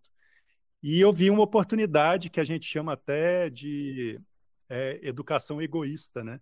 Porque quando você se propõe a ensinar alguma coisa, você deve sentir isso muito no, no 3D Geek Show, quando você para para ensinar alguma coisa para alguém, parece que você aprende cinco vezes mais. Né? Com certeza. Então, me deu muita vontade de entrar nessa seara do processo criativo e me colocar à prova, saber se eu tinha condição de elaborar um, um, um conteúdo autoral e não simplesmente ensinar design thinking, por exemplo. Ele é um conteúdo autoral mesmo. Eu desenvolvi um processo próprio, que é o processo MakerMind, que ajuda as pessoas a desenvolver ou a enxergar o próprio processo criativo, a desenhar o próprio processo criativo, dependendo do problema, do tamanho do problema que ela precisa resolver. E, como é que o pessoal te acha? No Instagram, Paulo Sampaio underline maker, e lá no, no link da, da bio tem um Linktree que tem link para tudo, para o canal do YouTube, para o curso, para o Instagram, para o Pinterest, para tudo. Bacana. A gente está deixando o arroba do Paulo também na descrição. Então, aonde você tiver, em qualquer plataforma que você tiver, seja no podcast, seja no YouTube, tem o link aí, tem, tem um arroba do Paulo aí para quem quiser conhecer mais de perto aí o trabalho dele também, né? Mas hoje o curso ele, ele é dividido em cinco módulos, ou se você preferir, cinco cursos. Porque eu começo uma introdução, que eu acho que não podia faltar, que é uma aula sobre cultura maker. É, depois a gente tem a aula de processo criativo, que eu falo bastante sobre essa parte teórica de aprender a aprender, aprender a desaprender, e depois a gente entra no processo criativo em si, no, no método MakerMind. E aí depois eu tenho um módulo de fabricação digital, onde eu vou fazer introdução à impressão 3D, máquina de corte a laser, router CNC e máquina de, de impressão em resina. É bem introdutório, mas assim, o suficiente para a pessoa sair imprimindo, fatiando e imprimindo. É, e tem um módulo de modelagem 3D, onde eu ensino Fusion 360 e Blender para quem quer entrar na parte de modelagem orgânica. Né? Então, a pessoa ela e no final tem um módulo bônus, que é um módulo sobre empreendedorismo, como que você pode pensar financeiramente. Um pacotão, hein? É um pacotão. E tem um módulo que eu chamo de TCC, que é o projeto final, onde você vai colocar tudo em prática, vai criar um problema ou achar um problema ao seu redor, vai desenvolver ele criando o processo criativo e vai fabricar. Para colocar todo o conhecimento à prova. Então é um curso extenso, é um curso denso, mas é um cursão, pacotão, onde eu estou colocando tudo que eu sei, tudo que eu conheço à prova. E tem um bate-papo muito legal lá na comunidade de alunos. A cada aula, os alunos colocam a própria experiência. Está sendo bem divertido, cara. Um desafio, viu? Ah, imagino, imagino. Paulão, olha, eu só tenho a agradecer a sua presença aqui no, no podcast, né? Por mim, a gente ficava conversando aqui na noite adentro, né? Mas, felizmente, estamos chegando ao, ao, no, no, momento final aqui desse podcast. E eu queria agradecer uhum. a sua presença, agradecer a sua paciência de estar aqui conversando com a gente, passando um pouquinho do seu vasto conhecimento, como já deu para perceber, né? E sinta-se à vontade para voltar quando quiser. E agora eu que vou lá, hein? Com certeza, cara. Olha, primeiramente, Murilo, sempre muito obrigado pela sua disponibilidade. Né? Aqui não teve necessidade de paciência nenhuma, foi um imenso prazer e estava tava em São Paulo até agora há pouco, né? Vim correndo para BH a tempo de da gente fazer esse bate-papo, que foi uma delícia. Eu adoro falar sobre o assunto. Para mim é um prazer enorme. Pode chamar quantas vezes forem preciso. E, cara, antes de mais nada, parte disso é culpa sua. Você também é, pode se considerar filho desse produto, porque bom, você me abriu as portas na Mega Live para falar sobre criatividade, para falar sobre bloqueio, para falar desse mundo que a gente vive hoje e a necessidade da gente desenvolver o processo criativo dentro da gente, né? E, e que época para estar vivo, né? Com essas máquinas dentro de casa, com essa oportunidade, é muito gostoso. E, cara, obrigado pela oportunidade. Só isso. Eu, assim, eu não tenho como contribuir, como retribuir, e vai ser um prazer é, te ter lá no, no Instagram da MakerMind um dia para a gente falar mais sobre sua história, que eu tenho certeza que tem muita gente que me segue, que te conhece, e, e que se, e também te, te tem como referência, né? Que legal, cara, que legal. Muito show de bola bater esse papo aqui com todo mundo, né? Com, com todo mundo, olha eu, com o Paulo, né? Mas com a presença de todo mundo aqui que estava no chat nos acompanhando. E especialmente você que está escutando esse podcast. Já quero me despedir aqui também. Eu ia falar para a produção se despedir, mas infelizmente o microfone acabou a pilha aqui, ela não vai conseguir falar. Então é isso, né? Fica para uma próxima produção. É para tá fazendo cara feia aqui para mim, tá bom? Gente, mais uma vez, muito obrigado pela presença aí de todo mundo. A gente vai ficando por aqui nesse 3D Talk Show. E a gente se vê então no próximo. É só você ficar ligado, hein? Um abraço para todo mundo. Tchau.